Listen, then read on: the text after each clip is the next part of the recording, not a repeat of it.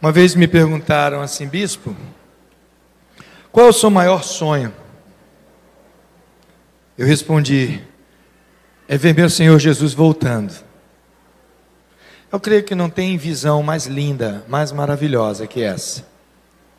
Mas se me perguntassem hoje qual é o seu segundo maior sonho, eu ia dizer parar de usar essas máscaras. Que coisa horrível, rapaz, sufoca você. E eu louvo a Deus porque eu não quero me acostumar. Eu vi uma pessoa dizer que, ah, eu já me acostumei. Eu falei, Deus me, me ajude. Deus me, a, me, me poupe de me acostumar a usá-las. Eu sei que é necessário, né? É imprescindível numa ocasião como essa, em que ainda estamos vivendo. Mas eu sonho com um dia que a gente poderá ficar em qualquer ambiente, despreocupado disso. Continue orando, querida, em nome de Jesus.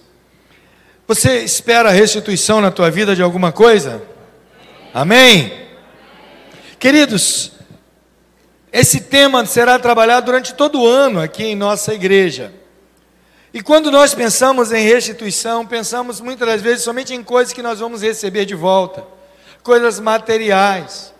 E às vezes esquecemos que o que vai contribuir para que essa restituição aconteça são, são as nossas atitudes, são o que fazemos, o que pensamos, como agimos, as decisões que tomamos, as prioridades que estabelecemos.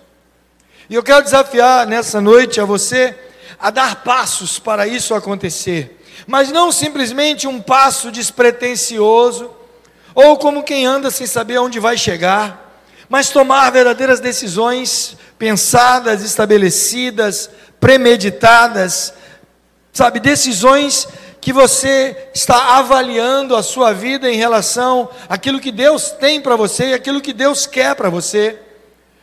E eu quero intitular isso de passos que você vai dar para grandes conquistas. Porque conquistas, simples conquistas, pequenas conquistas, vamos dizer assim, nós tomamos o tempo todo da nossa vida, nós fazemos o tempo todo. O tempo todo você está conquistando. Quando você acorda pela manhã, você conquistou mais um dia de vida na tua vida. Ficou até uma redundância, né? Quando você vence uma enfermidade, como muitos aqui passaram pelo Covid, eu posso ouvir um amém? Muitos passaram por essa gripe aí, virose, que alguns disseram que foi até os sintomas piores do que da Covid, mas estão aqui para honra e glória do Senhor, amém? amém? E muitos nem passaram e nem estão preocupados com isso, amém? amém? Glória a Deus. Quais são os passos que você precisa dar para obter grandes vitórias, grandes conquistas na sua vida, querido?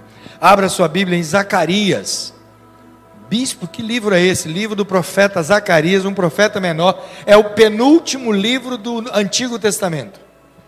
Zacarias capítulo 4. Se você não conhece Zacarias, eu vou lhe apresentar hoje. É um livro muito bom, muito gostoso de se ler, tem 14 capítulos. Mas nós vamos ler no capítulo 4, do versículo 6 até o versículo 10, quando o Senhor fala de Zorobabel.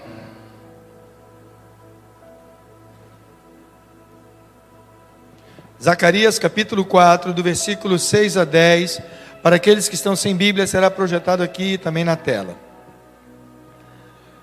Diz assim, a partir do versículo 6: Esta é a palavra do Senhor para Zorobabel. Não por força nem por violência, mas pelo meu espírito, diz o Senhor dos exércitos. Quem você pensa que é, ó montanha majestosa?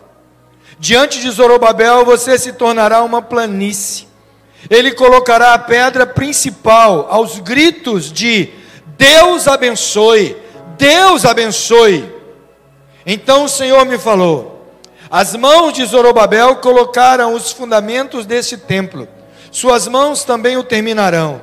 Assim saberão que o Senhor dos exércitos me enviou a vocês.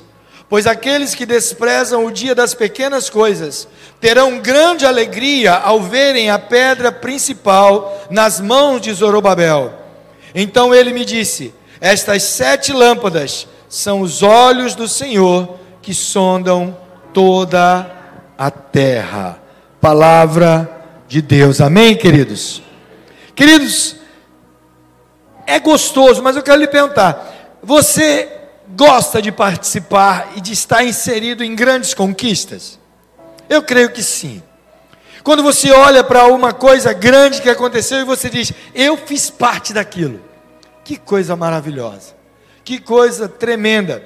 E hoje eu quero falar um pouquinho sobre esse personagem pouco conhecido, mas que foi muito usado e muito abençoado por Deus. Zorobabel significa anel de selar. Quem foi Zorobabel? Foi um líder israelita que teria liderado o retorno do primeiro grupo de judeus exilados que se encontravam no cativeiro babilônico.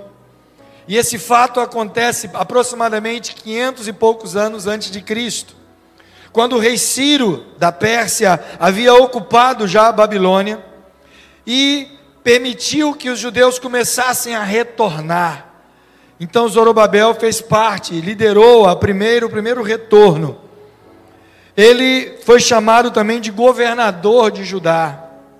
Ao estabelecer-se na terra prometida, ele trabalhou pela reconstrução do templo de Jerusalém, completando a obra em aproximadamente 20 anos, com muita persistência, tendo enfrentado muita interrupção durante o período da sua construção.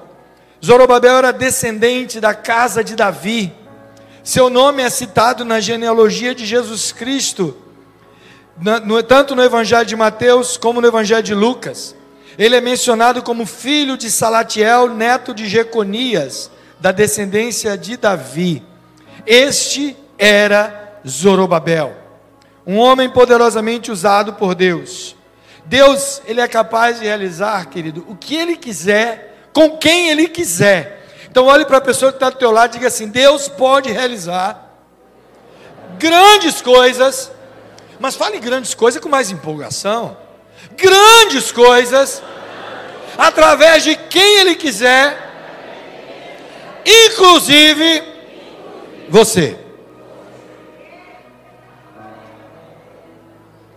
E nesta passagem, encontramos cinco passos que mudaram a vida de Zorobabel com toda certeza, e poderão mudar a sua também para realizar aquilo que Deus quer realizar com você e através de você. A primeira coisa que você precisa fazer, querido, primeiro passo que você precisa dar nesse ano de 2022, se você quer restituição na tua casa, na tua vida, no teu trabalho, nas tuas emoções, nas tuas finanças, o primeiro passo que você precisa dar é depender do Espírito Santo de Deus não queira sair do teu lugar. Faça como Abraão, aliás, Moisés falou para Deus: Eu não vou sair desse lugar, se o Senhor não for comigo, se a tua presença não for comigo, não me faça sair desse lugar. Eu não vou sair daqui, se o Espírito Santo não for comigo. Quer ter restituição na tua vida? Dependa do Espírito Santo vai acontecer coisas que você não vai entender. Quando as coisas começarem a complicar na tua mente, você não está entendendo nada, dependa dele. Confie nele. Confie nele, querido. Deus entregou uma missão a Zorobabel e disse-lhe que não poderia ser feita pela sua própria força. Deus disse: Zorobabel, não por força nem por violência, faça pelo meu espírito. Quantas vezes queremos que as coisas aconteçam e queremos fazer na força do nosso braço, queremos fazer na nossa própria inteligência, na nossa própria sabedoria, dando nossos próprios jeitinhos para que as coisas aconteçam. Não funciona, querido. Não tente dar seu jeitinho. Não tente fazer da sua maneira. Dependa do Espírito Santo. Deus disse isso porque Ele sabe que gostamos de fazer desse jeito do nosso jeito. Outro motivo que às vezes precisamos depender do Espírito Santo é porque, além de gostarmos de fazer as coisas do nosso jeito, quantas e quantas vezes fazemos as coisas apoiado nos outros, nos escoramos nas outras pessoas, Ah, eu vou, eu vou fazer o que fulano está fazendo, eu vou imitar fulano. Ah, a célula de fulano está crescendo. O que, que ele fez? Qual foi o segredo dele? Ah, ele, então eu vou fazer a mesma coisa. Ah, ele botou a turma para orar de joelho numa perna só, então eu vou fazer do mesmo jeito. Ah, ele botou, ele botou a turma para cantar duas músicas no início, duas músicas no final. Ah, ele serviu bolacha creme crada, marca sei lá qual, né? Ah, eu vou servir a mesma creme crada que vai atrair mais gente. Não funciona, querido. Não espere Sabe que a receita do outro se aplica à tua vida, as tuas esperanças, a tua, a tua vitória não vai depender do outro. Pare de se escorar no outro. Cansei de pregar aqui na igreja, falando daqueles irmãos seis horas, que ele está cheio de problemas, ele só sabe chegar para o líder e seis horas por mim, seis horas por mim, seis horas por mim, ele mesmo não ora, ele mesmo não abre a boca. Já contei aqui, há muito tempo atrás, um jovem chegou para mim, cheio de cheio de caraminhola na cabeça, cheio de problema. Ele virou para mim e falou assim: Bispo, eu estou passando por uma dificuldade. A minha dificuldade é essa, essa, essa. E relatou a bagaceira. E eu falei para ele, pediu para mim e falou assim: O senhor pode orar por mim? Eu falei: Posso. E eu perguntei para ele: Tu já orou? Ele falou: Não. Eu falei: Também não vou orar, não. Mas o senhor não disse que orava? Eu falei: Meu filho, o problema é teu. E nem tu ora. Por que, que eu tenho que orar?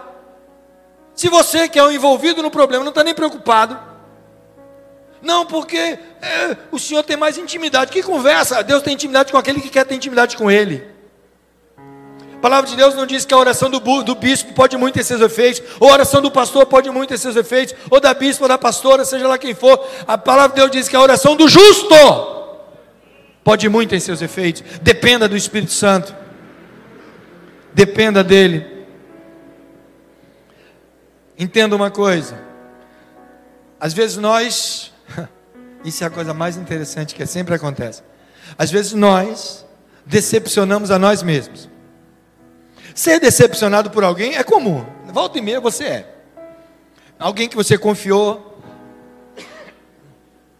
alguém que você acreditou, e de repente essa pessoa te decepciona, falha contigo.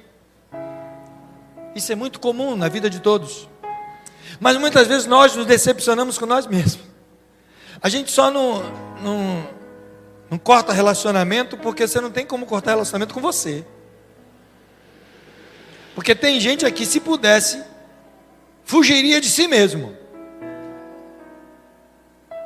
Não olharia nem no espelho. Se olhasse no espelho, eu não quero saber de você.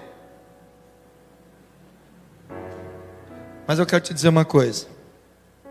Muitas vezes nós fraquejamos e nos decepcionamos. Muitas vezes pessoas ao nosso lado que sempre consideramos amigos, irmãos, maravilhosos, às vezes nos decepcionam.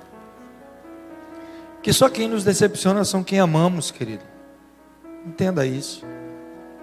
Se alguém virar para você, e já deve ter acontecido isso, se alguém virar para você e falar assim: Estou triste com você. Você me decepcionou. Ao invés de você ficar com raiva da pessoa, dê um sorriso para ela e diga assim: Poxa, eu não sabia o quanto você me amava. Porque só quem se decepciona com você é quem te ama.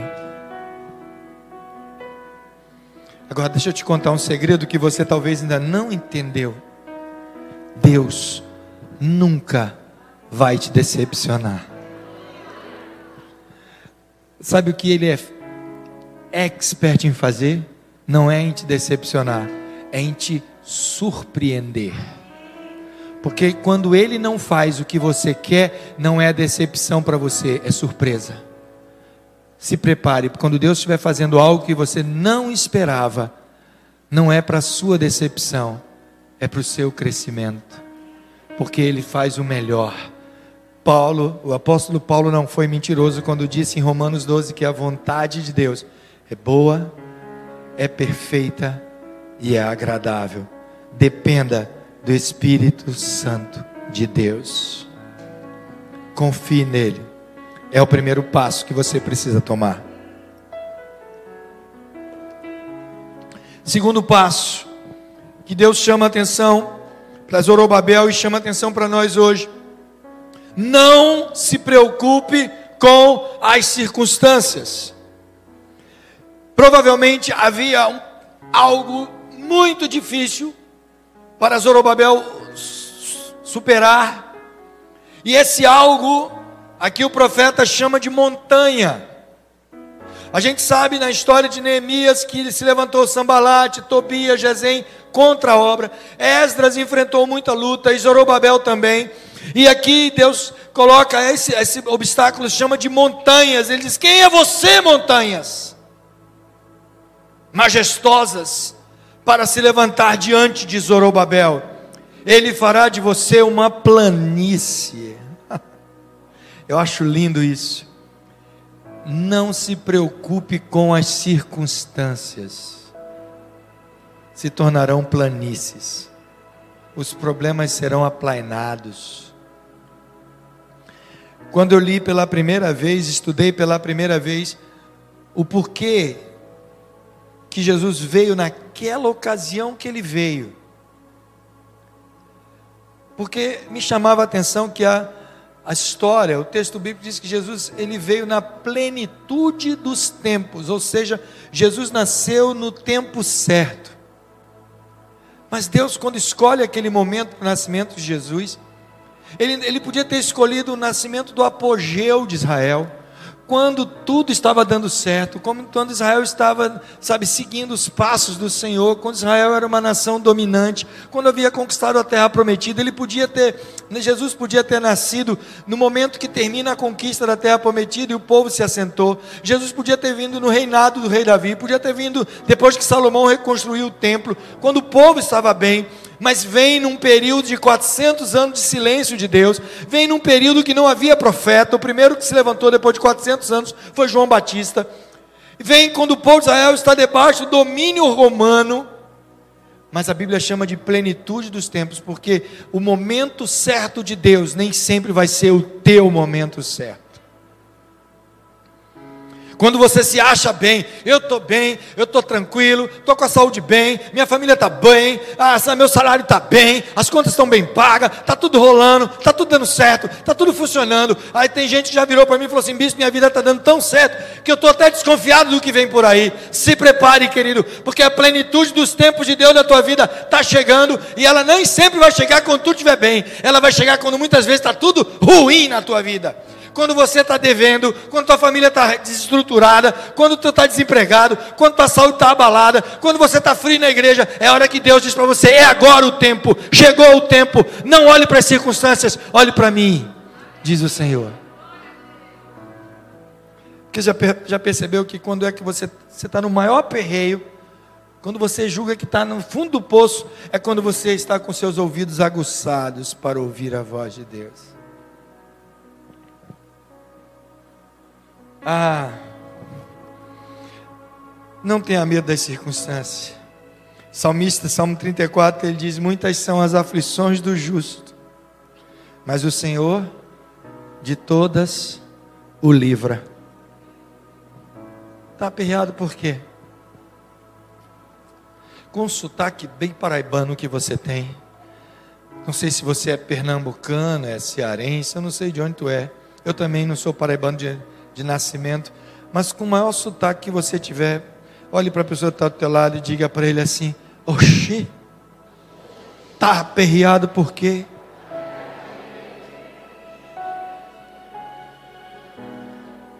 Está aperreado por quê, meu irmão?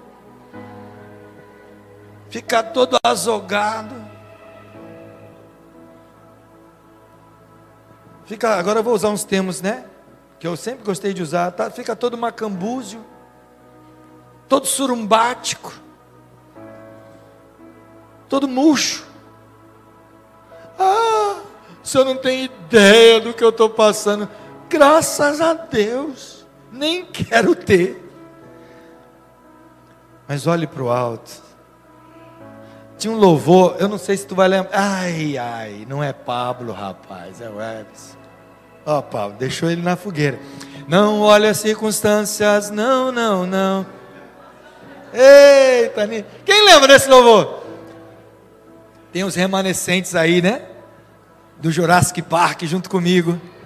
Não olhe, eu não lembro a letra toda. Não olhe as circunstâncias, não, não, não. Olhe o seu amor, não me guio por vistas. Alegre estou. Matei você, né, Webs? Deixa para a próxima. Bichinho vai ficar vermelho. Fique vermelho, não, meu filho. É que a letra desse louvor me lembra logo isso. Não olhe as circunstâncias. Não seguir por vista, querido. Não seguir por vista. Então, só recapitulando, o primeiro passo, dependa do Espírito Santo. Segundo passo, não olhe para as circunstâncias. O terceiro passo, agora é, já é uma atitude que você precisa tomar. Proclame as bênçãos do Senhor na sua vida. Abra a boca e fale. Querido, você não tem ideia de como há poder nas tuas palavras. Provérbios 18, 21 diz: A morte e a vida estão no poder da língua. O que bem a utiliza, come do seu fruto. Há um princípio aqui, querido. O princípio da palavra. É por isso que todo culto, todo culto, a gente coloca as crianças aqui na frente e abençoa elas. Eu quero quebrar nessa atitude toda a maldição que muitas das vezes a internet, a televisão coloca sobre as nossas crianças. Nas escolas, muitas das vezes com essas ideologias de gênero, com essas coisas nocivas, tentando incutir na, na mente de crianças tão novinhas a sexualidade Está quebrado isso em nome de Jesus. Abra a tua boca, querido, e fale. Professe isso. Tudo que você vê no universo, querido, entenda. Tudo foi feito pelo poder da palavra. Deus disse: haja luz e houve luz. haja um firmamento, haja isso, haja aquilo, que a terra produza isso, produza aquilo, tudo através do poder da palavra, querido. E essa palavra, ela se faz carne. Ela se materializa, conforme o Evangelho de João, capítulo 1 diz. E o Verbo, ou seja, o Logos de Deus, a palavra de Deus, se fez carne e habitou entre nós. E vimos a sua glória como a glória do unigênito do Pai. Foi Cristo. E tudo foi feito por Ele. E sem Ele nada do que foi feito se fez. Abra a tua boca e diga. Profetiza foi isso que Deus pega Ezequiel e transporta ele para um vale de ossos secos e diz: Profetiza, filho do homem. Esses ossos poderão reviver. Ele diz: Senhor, só tu sabes. Mas abre a tua boca então, profeta, e profetiza os quatro cantos. Ó oh, Espírito Santo, venha e sopre sobre esses ossos para que vivam. E ele diz: Eu profetizei como o Senhor mandou, e o Espírito veio dos quatro cantos, e os ossos se juntaram aos ossos, osso com cada osso do seu próprio corpo, e começou a nascer tendão, nascer carne, e nasceu pele, e nasceu cabelo, e eles estavam ali como um exército deitado, mas não havia vida. E ele disse: Profetiza aos quatro cantos que o Espírito Santo sopre sobre eles, e o Espírito Santo veio, e eles se levantaram e se tornaram um exército numeroso através do poder da palavra.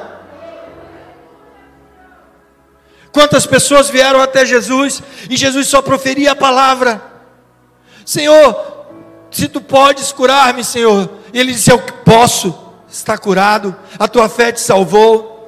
Ele chega na porta do sepulcro e diz: Lázaro, vem para fora. E o defunto sai vivo, ressuscitado poder da palavra, você não tem ideia, querido. Muitas coisas ruins estão acontecendo na tua vida porque você profetizou isso. Quantas pessoas vão dormir e acordam e vão dormir pensando: amanhã eu vou acordar com dor de cabeça, amanhã eu vou acordar e não vai dar nada certo, amanhã eu vou acordar e vai acontecer isso. E acontece, porque você profetizou. Aprenda a profetizar bênção, querido. Coloque a mão na cabeça dos seus filhos e você será uma bênção. Você será rico nessa terra. Você nunca pedirá emprestado. As pessoas virão até você. Você será um homem maravilhoso, pai de família tremendo. Você será uma mulher tremenda, uma mãe fantástica para seus filhos. Profetiza sobre eles. Abra a tua boca. Você já percebeu? É notório na história isso. Onde um judeu chega, ele progride, ele cresce. Os judeus que formaram Nova York foram rejeitados aqui no porto de Pernambuco. Eles vieram para aportar aqui, foram proibidos, embarcaram em direção aos Estados Unidos, aportaram em Nova York e fundaram hoje a maior, maior centro econômico do mundo. Pelos judeus. Mas sabe por que isso? Eles separam o Shabat, que transliterado é a palavra sábado, mas significa dia de descanso, que o nosso é o domingo. O Shabat deles começa na sexta-feira, 18 horas, e termina no sábado, 18 horas. E toda a família judeu ortodoxa, ela se reúne na sexta-feira à noite para início do Shabat, com toda a família em volta da mesa. E naquela hora que eles fazem aquela ceia, o pai, ele abençoa seus filhos e dizendo: Olha, vocês serão prósperos. Se o filho é homem, ele diz: Você será um homem tremendamente honrado, pai de família, vai ser próspero, vai ser íntegro, vai ser honesto. E ele profetiza: se a filha é mulher, a, o pai profetiza sobre ela: você vai ser uma mãe maravilhosa, você vai ter filhos saudáveis, você vai ser uma mulher virtuosa na sua casa. Querido, isso toda semana, todos os meses, todos os anos. Será que não vai dar certo? Abra tua boca. Quer restituição? Profetiza na tua vida. Está desempregado, vai sair para distribuir currículo, sai de casa, diga para tua esposa, eu vou sair agora, mas quando eu voltar eu vou estar empregado. Está doente, você pega o remédio, eu vou tomar esse remédio aqui, o médico mandou eu tomar a caixa inteira, três vezes ao dia, eu quero dizer, quando chegar na metade da caixa, estou curado. Profetiza sobre a tua vida, querido. Ah, é palavras é, o bispo está falando, está pregando aí sobre palavra positiva. Se você prefere palavra negativa, então, profetiza maldição. Em vez de curar, você diz, vou tomar esse remédio, no terceiro comprimido eu vou morrer. Pronto. Você me alivia de problema. Eu faço teu culto fúnebre de boa. Oxe. Já sei até a pregação que eu vou fazer. Aqui jaz o nosso cego.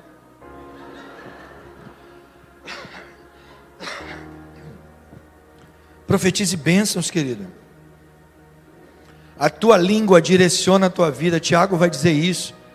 Ele disse: um navio tão grande é conduzido por um pequeno leme. Cavalo, um animal tão forte, é conduzido pelo cabresto que é colocado em sua boca. Mude as circunstâncias da sua vida com essa ferramenta poderosa que Deus lhe deu. Quer treinar? Fique em pé. Fique em pé. Fique em pé. Coisa tão simples, olha só, olha só, só para você oxigenar o seu cérebro, ficou em pé. Olhe para uma pessoa, uma só. Uma olhando para uma, um pazinho, faz um pá. Olhe para essa pessoa agora. Não é para agarrar, não, não é para beijar, não, não é para abraçar, não, é só para olhar. Olhe para essa pessoa, estenda tua mão sobre ela e diga somente isso: Deus te abençoe.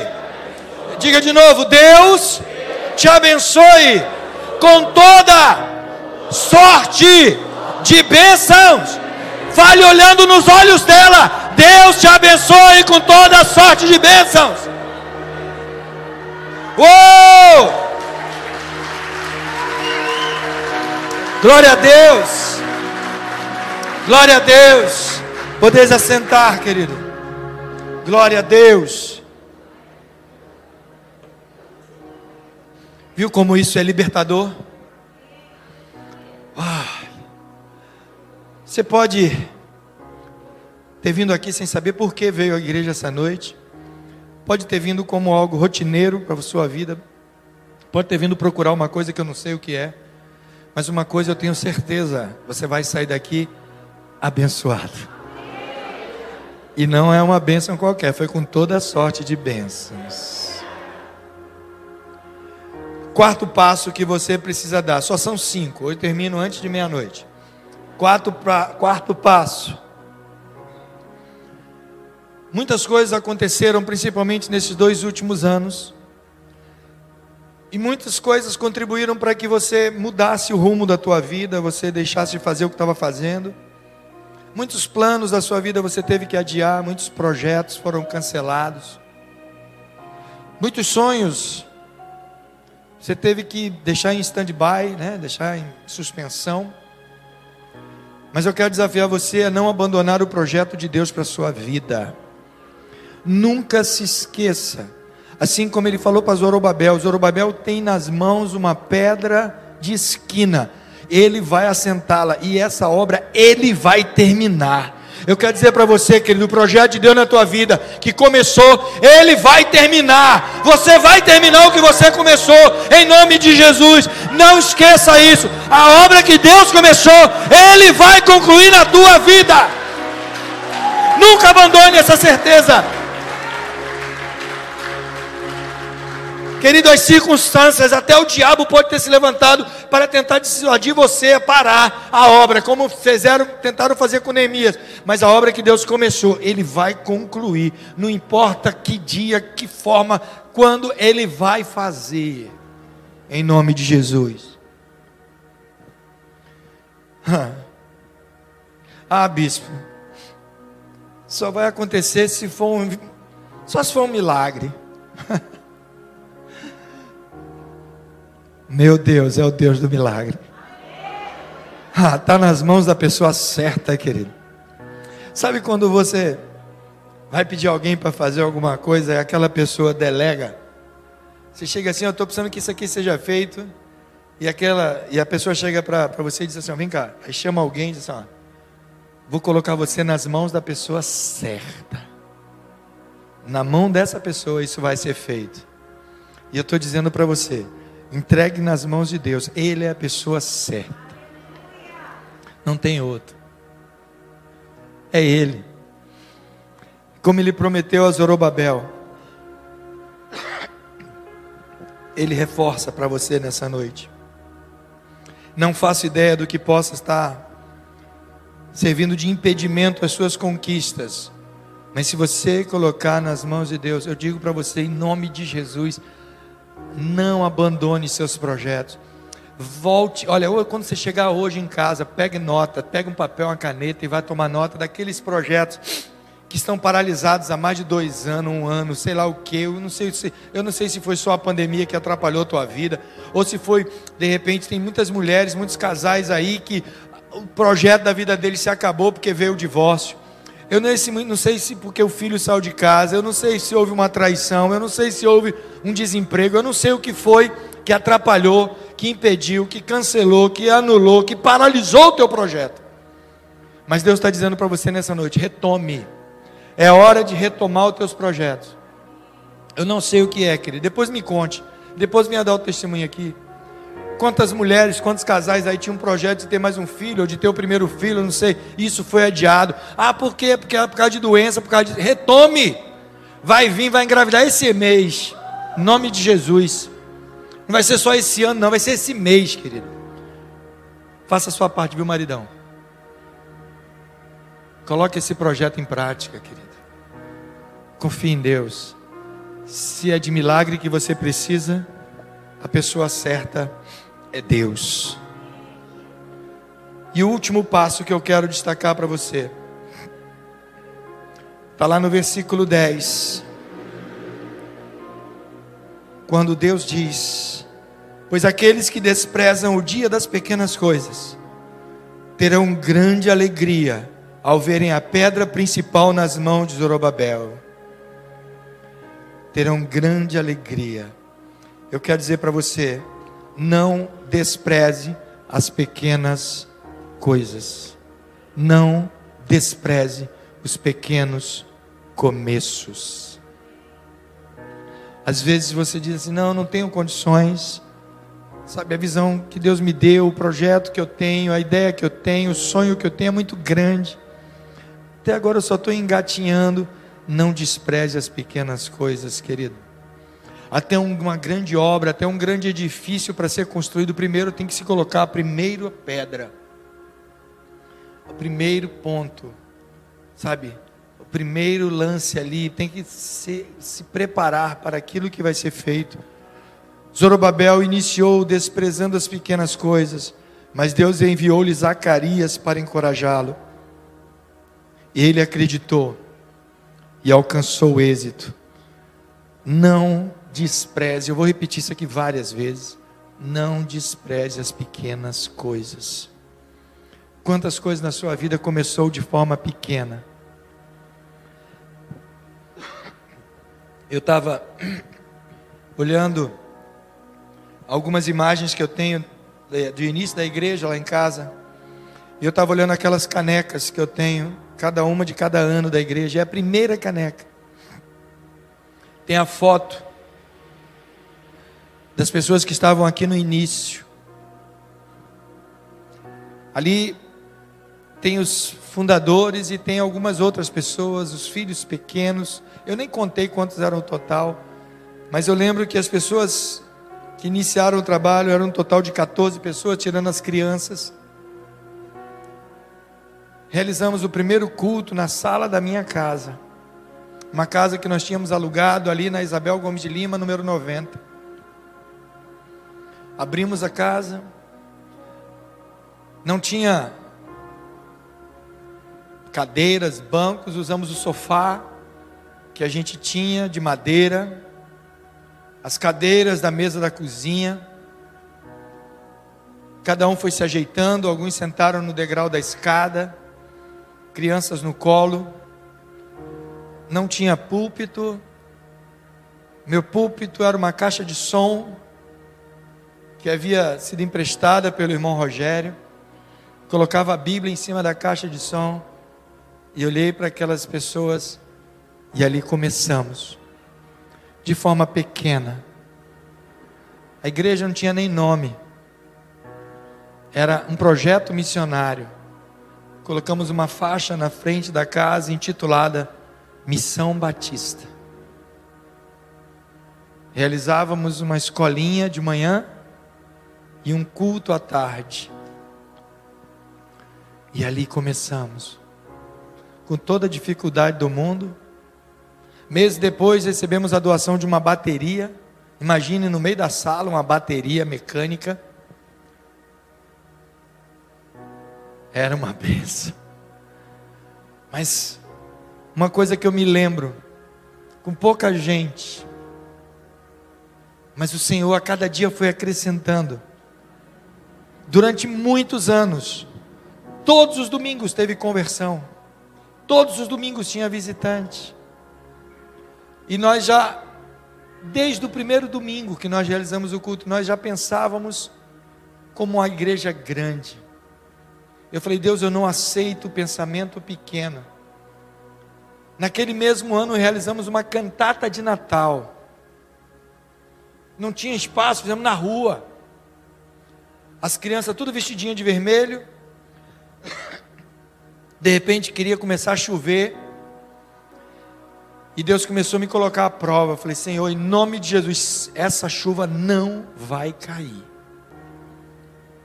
Quando começou a cair os respingos, eu fiz essa oração e não choveu mais. Fizemos uma EBF com teatrinho de fantoche, usando o portão da casa. Pastor Davi estava lá a, usando os bonequinhos também, junto com a bispa.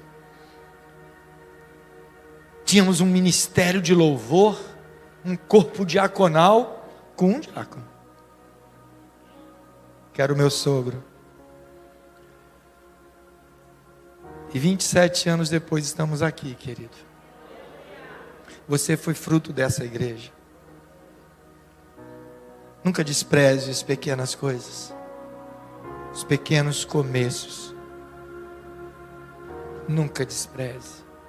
Essas crianças que vêm aqui à frente, eu fico, quando eu oro por elas, eu fico imaginando daqui sair grandes homens e mulheres. Aqui pode estar, querido, futuros missionários, pastores, pregadores, profetas que vão impactar essa geração. Aqui também vai, pode sair médicos, engenheiros. Daqui a 20, 30, 40 anos, quem sabe daqui vai sair o novo presidente da República, governador da Paraíba, prefeito de João Pessoa, vai sair daqui. Ministros. Sabe por quê? Porque nós abençoamos essa geração. E aquele que é abençoado, abençoado fica. Não despreze as pequenas coisas. Cada criança que vem falar comigo me dá cheiro, me abraça. Eu olho e digo, Senhor, nas tuas mãos vai ser poderoso. Poderoso. O Senhor dos senhores, o Rei dos reis, quando nasceu, foi numa estrebaria, num estábulo e colocaram ele deitado num coxo, numa manjedoura porque não havia nem lugar para eles na estalagem. E ele era o rei do universo, o rei dos reis. Não despreze as pequenas coisas. Jamais.